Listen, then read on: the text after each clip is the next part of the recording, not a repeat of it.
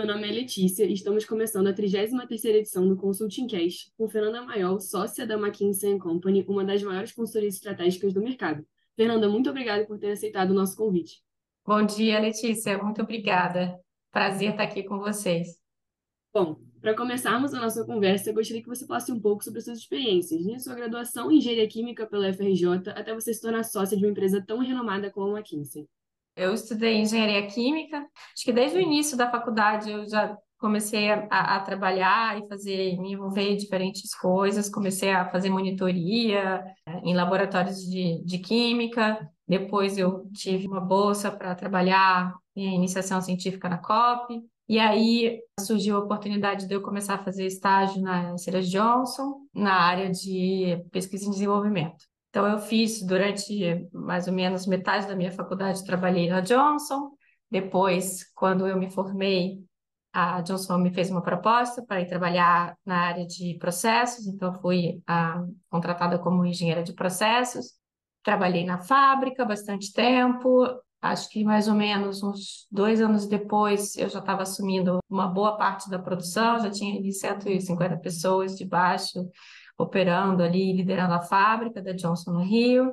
Aí eu achei que era o momento de fazer meu MBA, fiz MBA no COPEAD, e aí depois do MBA eu fiz uma reflexão, pensei o que, que eu gostaria de fazer, e comecei a buscar outras oportunidades. Não, não era que eu tinha decidido que eu queria sair né, da indústria, mas decidi pensar um pouco o que mais eu poderia fazer. E aí eu conheci um consultor da McKinsey que me contou como era ser consultor e me contou também um pouco da McKinsey. Então eu fiquei super interessada e aí fui buscar, fui fazer o processo e acabei entrando na McKinsey no início da carreira, então foi quase um recomeço para mim. Já tinha 12 anos na Johnson quando eu fiz essa mudança, foi uma, uma decisão difícil, porque eu comecei no começo mesmo da carreira de consultora. E aí, como consultora, eu entrei, testei diferentes coisas. Eu tinha um caminho que seria o caminho mais óbvio, que era continuar em consumo e manufatura, mas eu falei, não, agora que eu estou aqui e estou recomeçando, quero experimentar coisas diferentes. Eu trabalhei bastante na indústria de energia, indústria de materiais básicos, mineração, aço. Então, aprendi novas coisas. E aí, na McKinsey descobri assim que eu gostava muito de trabalhar com o tema de pessoas e acabei cada vez mais me, me especializando nesse tema e hoje eu lidero a prática de organização de pessoas na McKinsey. E aí eu acabei fazendo esse tema e trabalhando com isso em, em todos os setores, desde financeiro, consumo e, e, o que eu já, já conhecia já bastante como consultora. Mais recentemente, há dois anos, também tive a oportunidade de liderar o escritório do Rio de Janeiro. Então, agora também tem um duplo chapéu de liderança de prática de pessoas e também do nosso escritório no Rio de Janeiro. Muito interessante essa sua identificação com a McKinsey ao longo da sua trajetória, porque realmente o caminho que você traçou, se formando em engenharia química, não é tão comum para quem se gradua nesse curso. E por isso eu gostaria de entender qual foi a sua principal motivação para entrar de fato no mundo da consultoria estratégica. Foram várias coisas, né? Acho que primeiro quando eu decidi fazer essa, essa busca de o que mais eu poderia fazer, eu pensei muito assim, o, que tipo de trabalho eu poderia fazer. Então, a McKinsey me mostrou ali a possibilidade de trabalhar em diferentes assuntos, diferentes temas, aprender coisas novas. Eu gostei muito do desafio e da velocidade. Você, quando está em consultoria, você entra ali no cliente e precisa entender e ajudar muito rápido, criar valor muito rápido, né? Senão, qual o sentido de você contratar uma consultoria para ajudar? E a possibilidade de acessar né, o conhecimento de uma forma muito estruturada e muito rápida. Então, quando eu estava imaginando o trabalho antes de aprender mais, eu falava, ah, bom, se eu tiver que fazer um projeto onde eu tenho que trabalhar o tema de melhoria de eficiência, eu vou ter que pesquisar e fazer várias pesquisas e aprender sobre todos esses temas. Eu imaginava assim que se a gente até comparar um pouco com o mundo acadêmico, eu teria que estudar e aprender tudo isso. E aí, na McKinsey, a possibilidade de você, através de expertise de outros colegas e através de uma metodologia ali muito estruturada, conseguir absorver muito rápido o conhecimento e, e muito rápido aplicar aquilo ali no cliente, eu achei impressionante. Eu acho que foi uma coisa que fez eu, ao longo desses anos, a, aprender muita coisa e me desenvolver muito como profissional, essa possibilidade ali de, de ter acesso a conhecimento que é realmente global. E às vezes a gente quer chegar numa pessoa e com dois outros colegas a gente consegue chegar naquele conhecimento ou aprender o que determinada indústria fez, o que determinada empresa fez, ou o que, que é o último pensamento num determinado tema. Então, isso me fascinou bastante, assim, né, na hora de decidir. E aí, as outras coisas que, que eu buscava era... A Johnson era uma empresa que, enfim, eu passei 12 anos lá, então era uma empresa que eu admirava muito, eu admiro até hoje. Então, fazer essa mudança também tinha que ir para um lugar que eu estivesse muito conectada com os meus valores e com as coisas que eu acredito. E eu vi isso na McKinsey também, né? A preocupação com as pessoas, a preocupação com a reputação, a imagem, o impacto na sociedade. Com certeza, esse conhecimento que é absorvido de forma muito rápida na consultoria é fundamental para o desenvolvimento de um profissional. Mas eu também acredito que um outro ponto das suas experiências, que também deve trazer muitos aprendizados para você. Eu acho que, que traz várias dimensões. Né? Então, acho que tem, tem a dimensão de, de complementar as coisas que você aprendeu na faculdade e trazer isso mais para o lado de negócio, né? Então, eu estudei engenharia química e tinha várias coisas de negócio que me ajudou bastante a enxergar e trazer novas perspectivas. Você também está mais próximo, assim, acho que é, que é uma ponte assim para te mostrar como que acontece na prática nas indústrias, na, nas empresas. Então é, é um conhecimento mais aplicado, né? E, e, mais relacionado a temas estratégicos, a temas que vão mudar ali o, a direção do negócio. Então, me complementou o conhecimento e, ao mesmo tempo, trouxe uma perspectiva nova. E aí, quando eu fui para a consultoria, me ajudou bastante, porque era, era mais um mundo da consultoria, né? Eu estava, minha experiência antes do MBA era uma experiência muito forte de gestão de pessoas, gestão de processos, de R&D, então tinha um lado mais técnico. E aí o MBA me trouxe o lado de negócio é, mais forte, que depois, quando eu entrei na consultoria, foi super importante, né? Então teve coisas que eu aprendi ali que, quando entrei na consultoria, era quase que, ó, eu já deveria saber analisar esse tipo de coisa, saber olhar o resultado de uma empresa, saber olhar o DRE, interpretar, olhar o top line, bottom line. Então isso tudo me ajudou bastante. Acredito que o MBA deve ter sido muito importante para fazer essa ponte entre a graduação em engenharia química e o mundo da consultoria estratégica, mas agora puxando um pouco para uma parte mais voltada para sua experiência já dentro do mundo dos negócios, é possível observar que você nem sempre fez parte da McKinsey, porque como você mesma disse, você já fez parte da Johnson de 1996 até 2008. Você chegou até a se tornar gerente de manufatura da cadeia de suprimentos então, seria interessante saber como esses quase 12 anos de experiência em uma empresa da indústria química foram capazes de te ajudar a chegar em uma posição tão renomada no mercado da consultoria, levando em consideração a diferença entre essas duas áreas. Ter sido parte de, de uma empresa como a Johnson por tanto tempo me ajudou muito a me desenvolver como profissional, né? Porque é uma empresa que tem valores muito fortes, que tem crenças muito fortes, que se preocupa muito com as pessoas. Então, eu me desenvolvi nesse ambiente, acho que isso foi muito importante. Muito cedo eu tive que gerenciar um número muito grande de pessoas, eu tinha talvez dois anos de formado, já tinha 150 pessoas reportando para mim numa fábrica, então acho que me puxou muito a desenvolver a competência de liderança, né, de, de equipes e como que se motiva as pessoas e faz elas darem o melhor de si. Ter a experiência, né, de estar do outro lado, de estar na indústria, de estar no, na, na empresa, me ajudou muito como consultora, porque quando eu fui ser consultora, eu sabia o que era do outro lado, né? Então, às vezes, é, mesmo que não fosse a mesma, quando eu estava trabalhando com, com clientes de outros setores, eu entendi a realidade de uma organização, né? Eu sabia como que as, é, as relações aconteciam, como que a hierarquia às vezes pesava ou não. É, então não era que essa experiência para mim foi muito importante, né? Porque eu, eu conhecia o outro lado. Então, tinha uma maturidade que outros e uma experiência que outros não tinham. Isso me ajudou muito nas minhas relações com os clientes, porque eu tentava sempre me colocar ali do outro lado, né, do lado deles, tentar entender o que, que era a dinâmica deles. Normalmente, a velocidade que você não é a velocidade das organizações, porque as organizações têm uma série de outros fatores, e eu tinha sido parte de uma organização, né? Então, acho que isso me ajudou muito nesse sentido, sabe? De chegar com uma experiência que eu pude alavancar em muitas dimensões para ser uma consultora melhor. Muito interessante entender um pouco mais dessa sua identificação com os clientes depois que você se tornou consultora. Mas pensando ainda nesse contraste entre a indústria química e a consultoria estratégica, quais você acredita que sejam as principais diferenças entre ser gerente na SC Johnson e sócia na McKinsey?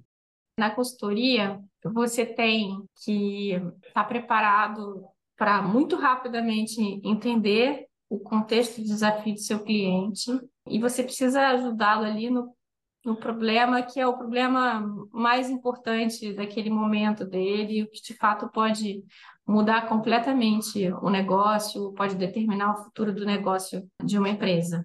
E precisa fazer isso muito rápido. Então, assim, a velocidade, a pressão mesmo para entregar resultados na consultoria é, é muito grande, porque quando você contrata uma consultoria, estratégica, você tem a expectativa né, de que vai resolver um grande problema. É um investimento né, que as empresas fazem para, de fato, trazer aquela nova competência para o negócio. Então, eu acho que a, a, a, expectativa é muito alta, você precisa entregar muito rápido e precisa ter, ter impacto, né? porque o impacto é o que garante a continuidade né, da, da consultoria. Se, se você, como consultoria, não tem impacto e não está, de fato, agregando ali para o seu cliente, a sua razão para existir deixa de, de, existir, né? Então, acho que esse é o, o lado aqui da, da consultoria. E a relação com o seu cliente é muito importante, porque você não consegue entregar impacto se você não tiver ali uma relação muito forte, desenvolver uma relação de confiança com o seu cliente. Quando está no mundo da manufatura, é um mundo em que tem desafios, e eu fiz vários projetos bem desafiadores ao longo dos meus anos na Johnson, mas é uma entrega diária, né? Você tem que entregar aquela produção, você tem que assegurar a confiabilidade, você tem que manter as pessoas motivadas, você tem que pensar em, formas de melhorar a produtividade, mas é uma visão mais. Você tem um chapéu ali de assegurar que o, que o negócio está rodando, está continuando, e ao mesmo tempo pensar em desenvolver novas coisas, né? E o tempo todo essas duas coisas. Então, eu acho que a diferença é, é muito sobre a gestão ali do dia a dia, ela é diferente, né? Você está todo dia com as mesmas pessoas, gerindo aquilo e buscando motivar e melhorar e etc. E na consultoria você tem aquele espaço ali de tempo curto, aquele time que está totalmente dedicado, focado, só pensando naquele problema e como levar aquilo ali para o próximo nível, como resolver, responder uma questão que ninguém está conseguindo responder, como pensar em entrar em outro mercado. Então, acho que tem um tema de, de velocidade ali que é diferente e de expectativa de impacto. Né? Mas eu tenho que entregar muito impacto, mas é o meu cliente que está rodando o negócio depois de a gente ter comparado essas duas áreas, né, da indústria química e da consultoria estratégica, a gente vai falar um pouquinho mais sobre a sua experiência dentro da McKinsey, já que se passaram quase 15 anos desde que você entrou na firma. Então, gostaria de entender um pouco mais como se deu a sua caminhada na McKinsey e se você pudesse olhar para trás agora, se você faria algo diferente. Eu, como, como eu falei, eu comecei na McKinsey como consultora associada. Eu era generalista, então nessa época eu quis fazer vários projetos diferentes e testar várias possibilidades, vários setores. Foram mais ou menos dois anos que eu fiz isso e depois eu comecei a me especializar. Aí eu vi que o tema que eu realmente mais gostava era o tema de pessoas. Acho que talvez um pouco influenciado pela minha experiência de ter né, feito gestão de pessoas tão cedo, tanta gente.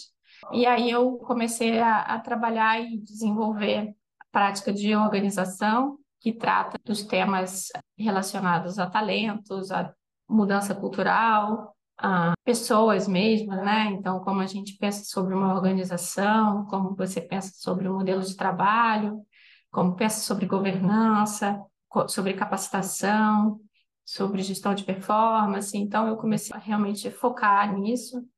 E aí foi um misto ali de trabalhar nos clientes, desenvolvendo esses temas, e, ao mesmo tempo, desenvolver conhecimento nesses temas, né? Então, fazer pesquisa, publicar as pesquisas ou codificar as coisas que a gente estava aprendendo do cliente, construir benchmarks. Depois, teve um, momento que, desse trabalho, eu vi a importância da, da diversidade.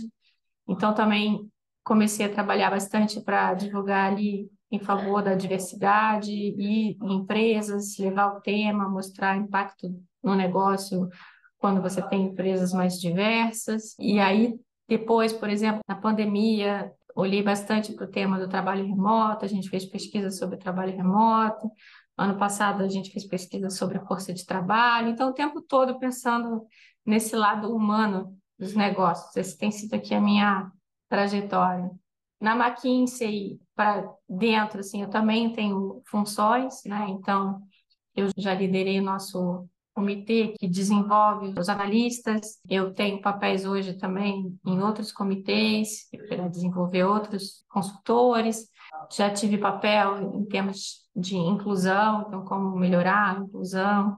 Ah, já fui membro do comitê de pessoas da McKinsey, e aí agora, mais recente, estou liderando o escritório do Rio. Então, enfim, acho que foram várias coisas ali, sempre relacionado a esse tema de pessoas para dentro e para fora. É um tema que eu gosto muito.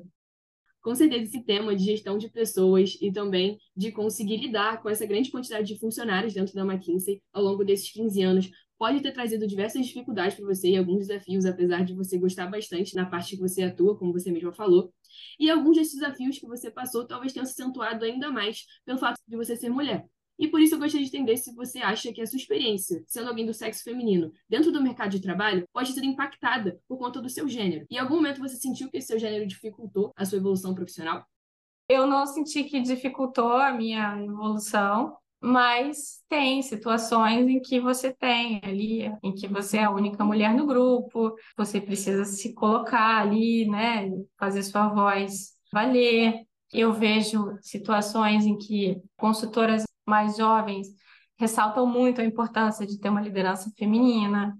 E aí, em momentos em que eu também tenho a oportunidade de estar diante de uma liderança feminina, também sinto que é algo importante, né? Então, às vezes eu tenho clientes muito sêniores, mulheres, com posições muito, muito sêniores na organização, e eu vejo como elas me, me inspiram na forma delas trabalharem, se colocarem, muitas vezes também num ambiente que é majoritariamente masculino. E aí eu consigo entender porque as consultoras mais jovens veem isso como algo importante. Acho que no, no começo da carreira eu não percebia tanto, até por ter estudado engenharia, né? Então, na minha turma, éramos menos de 10 mulheres em 60 no total. E a engenharia química, na época, isso foi em 94, ainda era uma das que tinha mais mulheres. Assim. Então, assim, acho que é bom saber que isso está mudando e mudou já bastante, mas eu sempre fui, desde o começo da minha carreira profissional,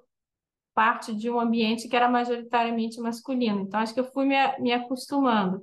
E aí o que eu acho interessante é que de uns tempos para cá, como isso fica mais forte, as pessoas né, estão se colocando, as organizações estão se posicionando, realmente você se tem, assim, você sente a diferença, né? Quando você tem um ambiente mais inclusivo, quando você tem uma mulher muito forte na liderança que está se colocando e você olha e ela funciona para você como um exemplo. Então, eu acho que a gente está num caminho evolutivo e eu fico feliz de poder né, ter essa experiência e de poder proporcionar também a experiência. E hoje tem times que trabalham comigo que são só de mulheres, por coincidência, não é? Porque hoje a gente já, na McKinsey, conseguiu, entre os consultores, chegar ali nos 50-50. Então, na hora de colocar os times, acaba que tem chance de ter um time que tem só mulher. E, e, enfim, isso no começo, há 15 anos atrás, era mais difícil, né? Acho que hoje a gente já conseguiu evoluir bastante.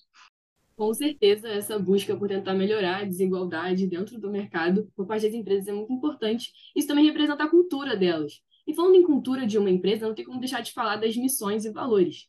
E é possível observar que diversas corporações buscam criar um ambiente incomparável para pessoas excepcionais. Isso significa que trabalhar com funcionários que são muito esforçados e capacitados é muito importante no meio profissional, porque isso estimula eles a darem o máximo de si em cada projeto, independente do seu escopo. Então, quais você acredita que são os principais desafios atualmente para conseguir contratar essas pessoas excepcionais no mercado de trabalho? Eu acho que você tem que ter uma proposta de valor que seja realmente diferenciada. Como você falou, concordo totalmente. Todas as estatísticas dizem que cada vez mais desafiador é contratar pessoas, e não só contratar, né, Letícia, mas contratar e manter, reter. porque assim, as pesquisas mostram um terço da, da força de trabalho brasileira considera deixar seus empregos em menos de seis meses, então reter também é um desafio.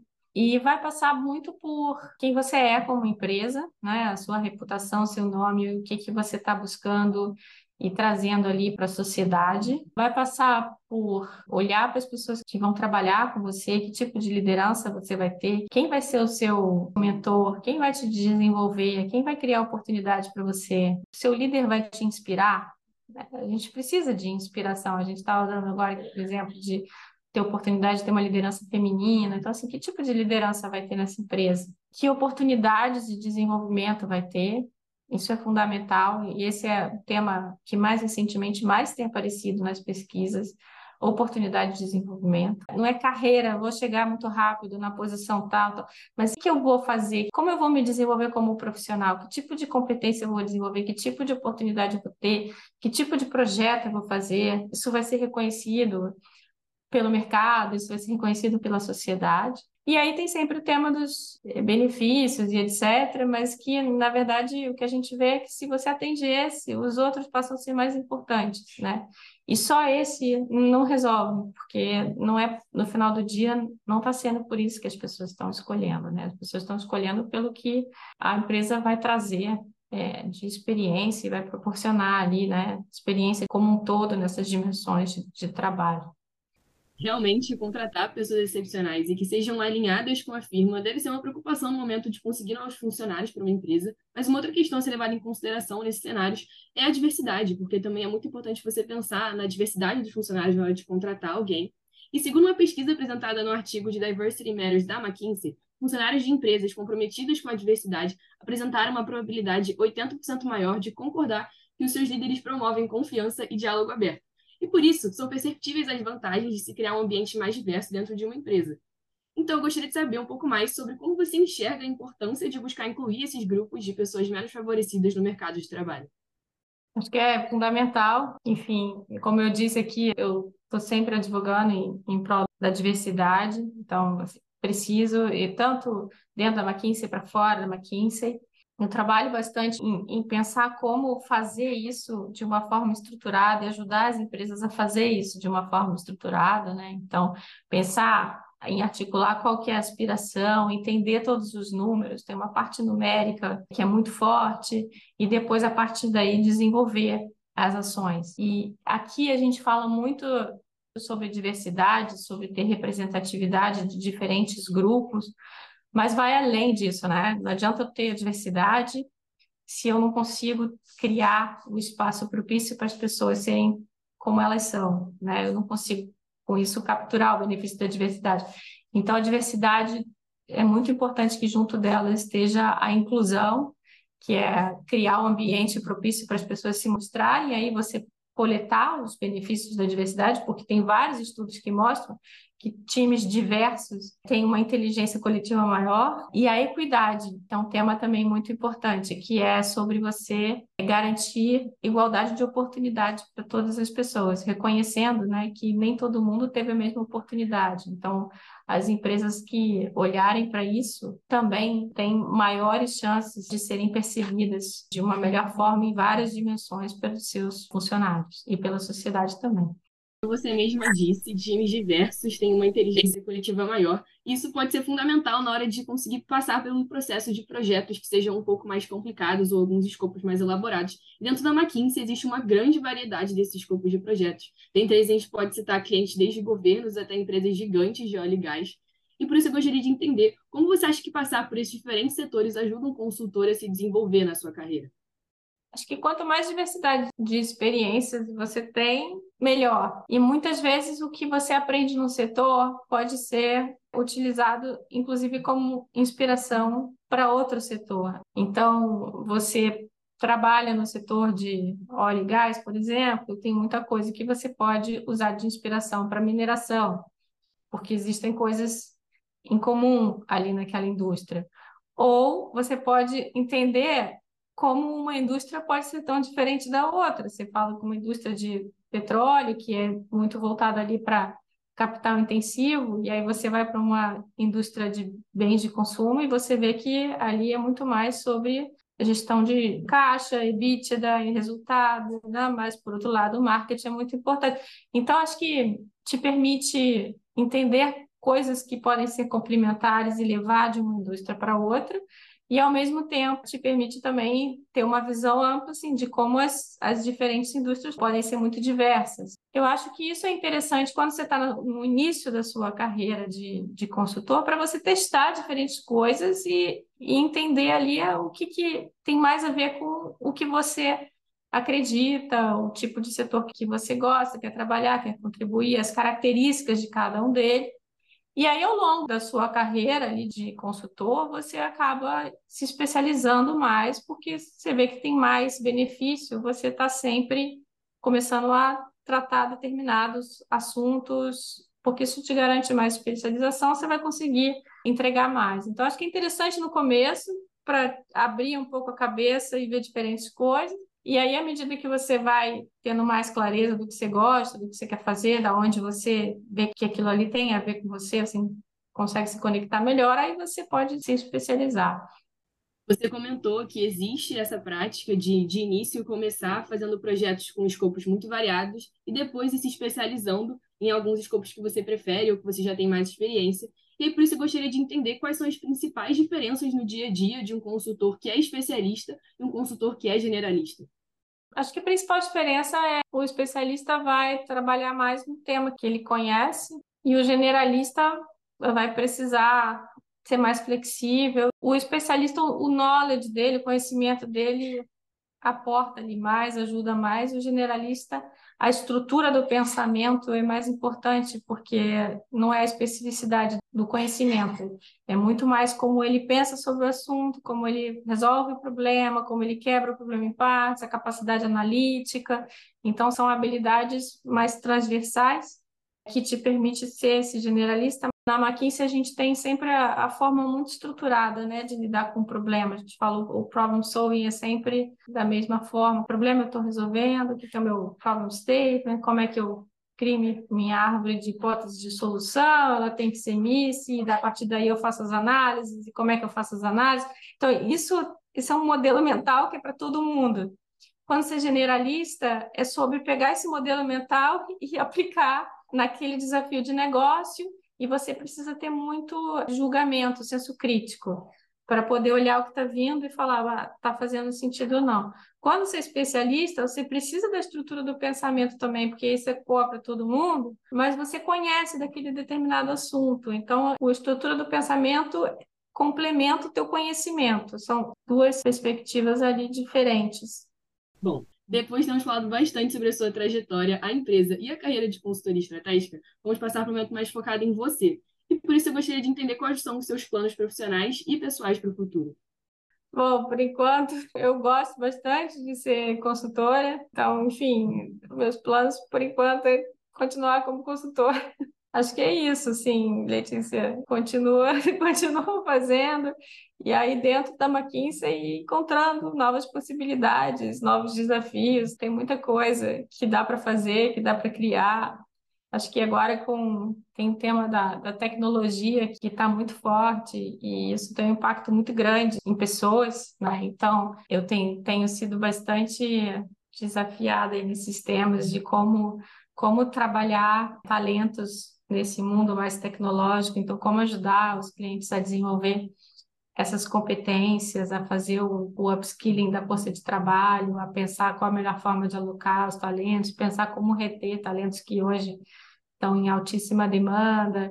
Então, tem esses temas, tem temas que pegam às vezes para o próprio Rio, ou para temas de diversidade, que é um pouco o que, que a gente pode pensar em fazer para contribuir ali para a sociedade. Então, eu acho que sempre essas ideias, assim, um pouco como eu posso pensar sobre os desafios de cliente e ajudar, e o que mais né, dá para trazer para a sociedade. Então, no ano passado a gente fez essa pesquisa sobre força de trabalho brasileira, agora a gente está começando uma outra sobre futuro das organizações tenho falado bastante sobre o tema de diversidade, então acho que é continuar pensando assim, o que, que é o próximo assunto, que todo ano vem algum, a gente falou ano passado bastante sobre CEO Excellence também, trazendo ali referências dos CEOs mais icônicos do mundo, o que, que eles estavam fazendo, e a gente compartilhou isso com as organizações no Brasil. Então, acho que é um pouco isso, pensar em como ajudar os clientes. Eu acho que a tecnologia agora é um tema que está muito forte e pensar nos grandes questões aí que a gente tem na nossa sociedade aqui no Brasil especialmente e buscar o conhecimento, buscar informação para poder contribuir. Infelizmente, estamos chegando ao fim da nossa conversa e como em todo Consulting Cast, a gente tem a tradição de perguntar para o nosso entrevistado qual conselho você daria para alguém que está começando no mercado de trabalho e almeja sucesso profissional. Eu acho que trabalho tem que ser uma coisa que, que dá prazer, porque ele ocupa e vai sempre ocupar uma porção muito grande da nossa vida. Né? Então, acho que tem que ser algo que goste. E por que eu acho isso? Porque você precisa de energia, né? Precisa de energia para fazer as coisas, para buscar, para empreender, para fazer coisas diferentes. Então, acho que o que você faz tem que ser uma fonte de energia. Não dá para o seu trabalho não te trazer energia, você buscar energia com um monte de outras coisas, porque eu acho que aí o trabalho vai ser muito duro. Então, para ter uma carreira que você olhe e tem orgulho dela, você tem que colocar muita energia. Senão vai ser muito difícil essa trajetória. Então, acho que essa é a primeira coisa, assim, buscar ser algo que vai te trazer essa energia para você sempre continuar. A outra coisa que eu acho que o tempo vai passando e você está sempre ali tão atribulado, né? Fazer coisas em, em, que às vezes você deixa de reconhecer os pequenos feitos, reconhecer o sucesso ao longo do tempo. Então, eu, acho que um olhar atento para isso, se eu falar assim, poxa, olha, eu consegui esse projeto aqui, eu consegui essa nova posição, ah, eu fui contratado, olha, eu consegui bater um recorde de produção. Eu acho que a gente precisa celebrar mais as coisas, sabe? Porque esse reconhecimento, assim, não, você não pode esperar passar 10 anos para olhar para trás e ver. Eu acho que a carreira a gente vai construindo todo dia, sabe? Então, eu acho que tem que ter muita energia e tem que parar, não é só eu quero chegar lá, lá, eu, eu paro para reconhecer e para para celebrar e festejar os sucessos que você vai tendo aí ao longo da carreira, porque isso é parte da jornada. A jornada tem que ser tão legal que no fundo o que você vive é a jornada, não é o que você chegou no final. Né? Então é como pensar muito sobre como construir uma jornada que te faça feliz. Acho que esse é o importante aqui, porque no final, você tendo uma boa formação, você se dedicando, é, você vai construir uma coisa que você vai olhar para trás e vai ter orgulho. Então eu acho que tem que ser realmente fazer a escolha certa. Uma coisa que eu aprendi ao longo do tempo, assim, que a causa e efeito não é tão direta para as coisas. Às vezes você faz uma coisa que você sente que você precisa fazer e que não necessariamente está claro exatamente onde você vai chegar.